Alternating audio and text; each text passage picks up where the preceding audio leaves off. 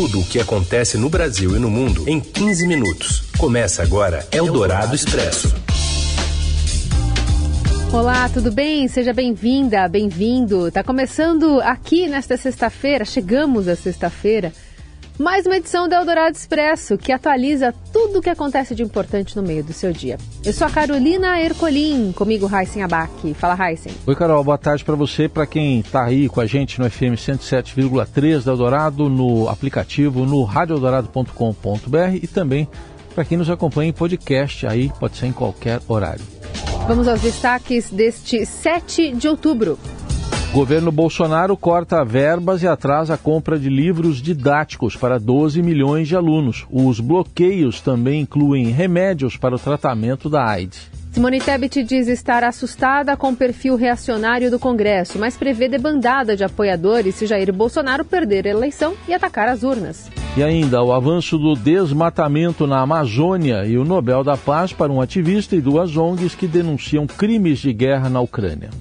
É o Dourado Expresso. Tudo o que acontece no Brasil e no mundo em 15 minutos. A menos de três meses do fim do ano, o governo Bolsonaro ainda não comprou cerca de 70 milhões de livros didáticos para alunos e professores dos primeiros anos do ensino fundamental da rede pública do país. O bloqueio de recursos do Programa Nacional do Livro este ano alcançou quase 800 milhões de reais. Especialistas em educação que acompanham o programa afirmam que ao Estadão que os livros dos estudantes podem não chegar a tempo do início do ano de 2023 pelo atraso no cronograma de compra. Por conta disso, cerca de 12 milhões de alunos correm o risco de começar as aulas sem o material didático. O valor que foi autorizado pelo governo para os livros dos estudantes é o menor dos últimos quatro anos, considerando o período de janeiro a setembro. Entre janeiro a setembro do ano passado, o MEC já havia reservado mais de um bilhão de reais dos cofres públicos para comprar esse material. Nos nove, nove primeiro, primeiros meses deste ano, no entanto, a pasta autorizou cerca de 241 milhões, o equivalente a 20% do valor do ano passado. Os dados foram compilados pela Contas Abertas, a pedido do Estadão. Ao jornal, o Ministério da Economia afirmou que o bloqueio total do MEC é de 1 bilhão e 300 milhões de reais, o que inclui outros programas. A pasta comandada por Paulo Guedes registrou que o Ministério da Educação, que apontou a ação orçamentária do programa do livro como passível de bloqueio. Segundo a economia, desbloqueios podem ser realizados futuramente. Procurado, o MEC não se pronunciou. E teve corte também na educação superior. Em grave crise, a Universidade Federal do Rio de Janeiro é uma das mais afetadas pelo novo bloqueio de recursos a universidades e demais instituições de ensino federais. Ao Estadão, o pró-reitor de Planejamento, Desenvolvimento e Finanças, Eduardo Halp, contou que a instituição está com as contas de setembro atrasadas e que deixou de pagar pelo fornecimento de água e energia em julho, após decretar moratória. Além da UFRJ, outras instituições afirmam que não há mais como restringir os custos sem afetar o funcionamento e estudam o que irão cortar no osso.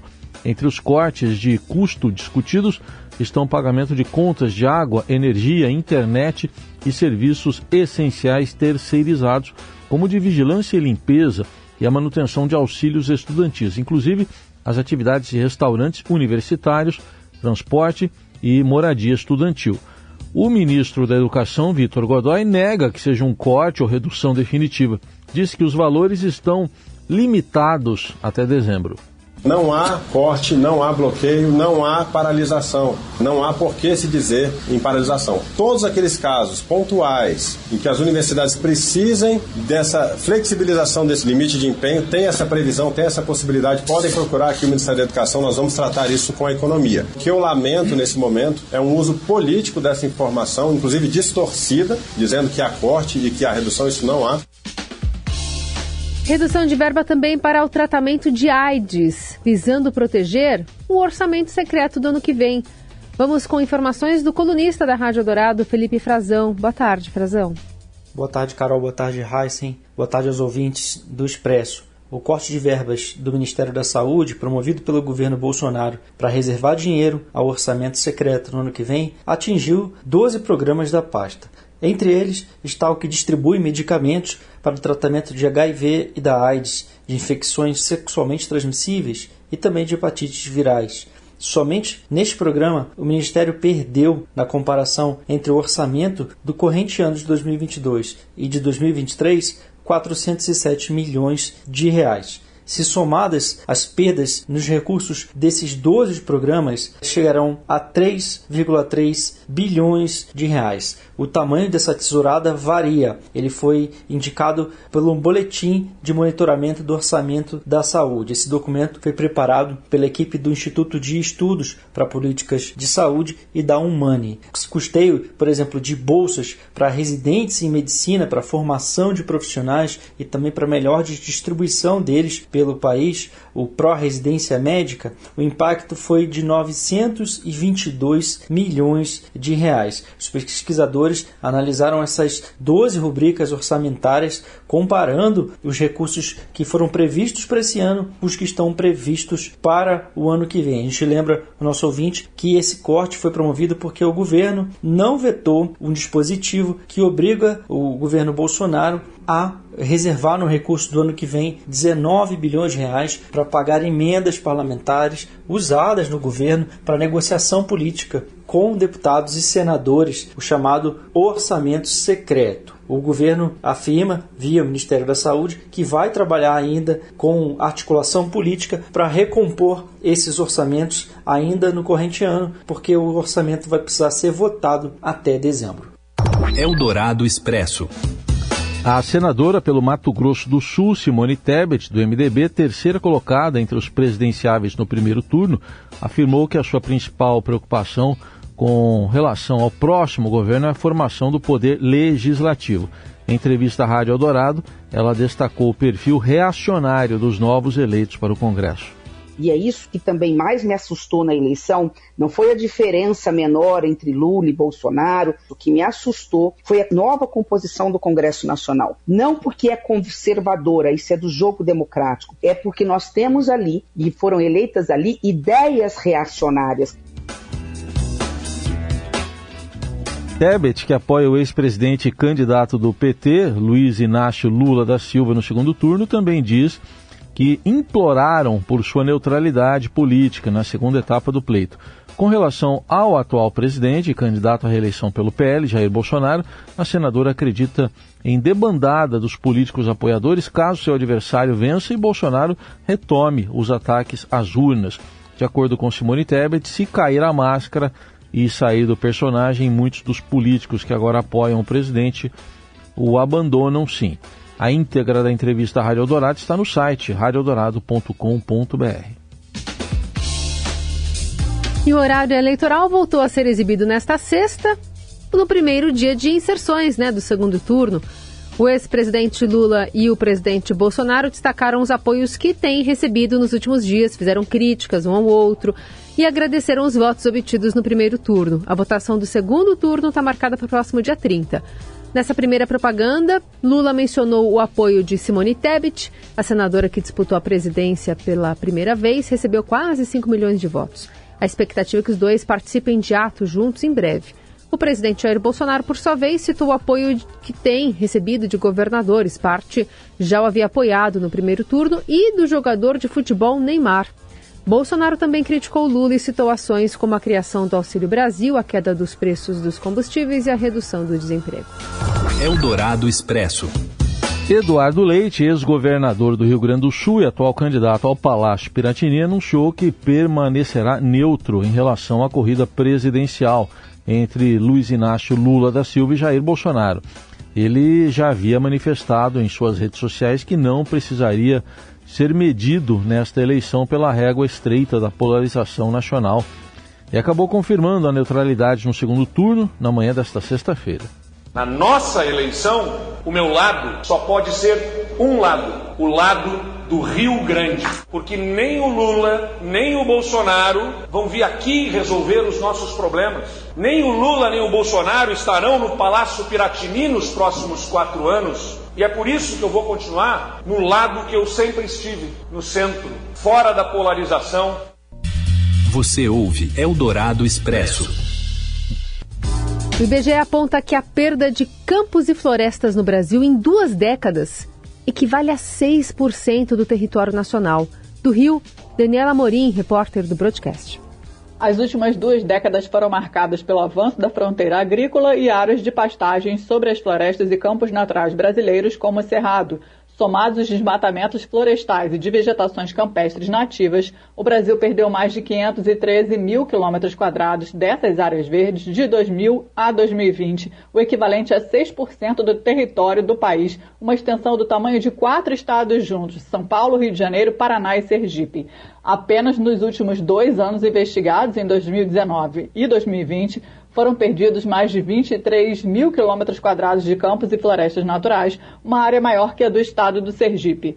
Foram desmatados mais de 13 mil quilômetros quadrados de floresta, cerca de 8 mil quilômetros quadrados viraram mosaico de ocupações em área florestal, ou seja, foram desmatados para fins diversos, enquanto outros mais de 4 mil quilômetros quadrados viraram pastagens com manejo. A vegetação campestre, que inclui o cerrado, perdeu quase 10 mil quilômetros quadrados nesses dois anos, quase toda a totalidade sendo destinada ao cultivo agrícola e pastagens. Os dados são do levantamento Contas Econômicas Ambientais da Terra e do Monitoramento da Cobertura e Uso da Terra do Brasil, ambos divulgados pelo IBGE. Entre o ano 2000 e 2020, quase 321 mil quilômetros quadrados de florestas foram derrubadas, uma redução de 7,9% nessa área de mata brasileira. Quem ganhou terreno no país foi a agricultura e a pecuária. A área agrícola cresceu 50,1% em duas décadas, quase 230 mil quilômetros quadrados a mais, enquanto as áreas de pastagens tiveram uma expansão de 27,9%, 247 mil quilômetros quadrados a mais. Eldorado Expresso. O prêmio Nobel da Paz deste ano foi para o ativista dos direitos humanos em Belarus, Ales Bialitsky, Bialyatsky, e também para duas organizações civis dessa causa, o Memorial da Ucrânia e o Centro pelas Liberdades Civis da Rússia. Segundo o Comitê do Nobel, eles se destacaram por um notável esforço para documentar crimes de guerra na Ucrânia, violações de direitos humanos e abuso de poder em seus respectivos países. E o jornalista e escritor Rui Castro foi eleito ontem para a cadeira número 13 da Academia Brasileira de Letras, vaga com a morte em julho do ex-ministro Sérgio Paulo Rouanet. Mineiro de Caratinga, o novo imortal nasceu em 1948 e começou no jornalismo na década de 60. Autor de romances e curadores de antologias, Castro é o mais famoso pelas biografias, né, como as do dramaturgo Nelson Rodrigues, com O Anjo Pornográfico, de 92, do jogador Mané Garrincha, A Estrela Solitária, de 95, e da cantora Carmen Miranda, Carmen, de 2005. Eldorado Expresso. Auxiliar de Abel Ferreira diz que Hendrick, de 16 anos, fez o primeiro de muitos jogos com o Palmeiras e vai errar e acertar muito. Falou tudo isso em bom português. Fala, Robson Morelli. Olá, amigos. Quero falar um pouco mais sobre a estreia de Hendrick, o garoto de 16 anos. Aconteceu, estava programado, ele ficou quatro partidas no banco de reservas esperando a sua oportunidade desde que foi chamado pelo técnico Abel Ferreira para fazer parte do time principal do Palmeiras e ela aconteceu na vitória de 4 a 0 sobre o Coritiba pelo Campeonato Brasileiro. Ele entrou aos 22 minutos do segundo tempo, ele teve a oportunidade de fazer dois gols, não fez nenhum. Um deles ele foi faminha, poderia ter passado a bola, mas a gente entende a ansiedade de um menino de 16 anos fazendo a sua estreia no campo do Palmeiras com 40 mil pessoas e essa oportunidade de fazer um gol, isso mexe com qualquer um. Ele chorou ao fim do jogo na entrevista que deu falando, lembrando do seu avô que morreu, mas havia ali também muito nervosismo pela estreia aos 16 anos. É um jogador promissor, é um jogador com o qual o Palmeiras fez um novo contrato e com multa rescisória de 300 milhões de reais tem muita gente já dizendo que ele fica pouco tempo no Palmeiras, mas nada disso é certo. Vai depender agora de como esse menino, como o Hendrick, vai se comportar na sua carreira. Até agora, dos 11 anos aos 16, ele foi muito bem, ele cumpriu com todos os requisitos básicos para ele jogar no Palmeiras nas categorias de base. No time principal é diferente, no futebol profissional é diferente. É isso, gente. Falei, um abraço a todos, valeu. Valeu então, e valeu também a sua companhia durante essa semana. Segundona a gente está de volta. Bom fim de semana. Obrigado, gente, e até segunda. Você ouviu Eldorado Expresso tudo o que acontece no Brasil e no mundo em 15 minutos.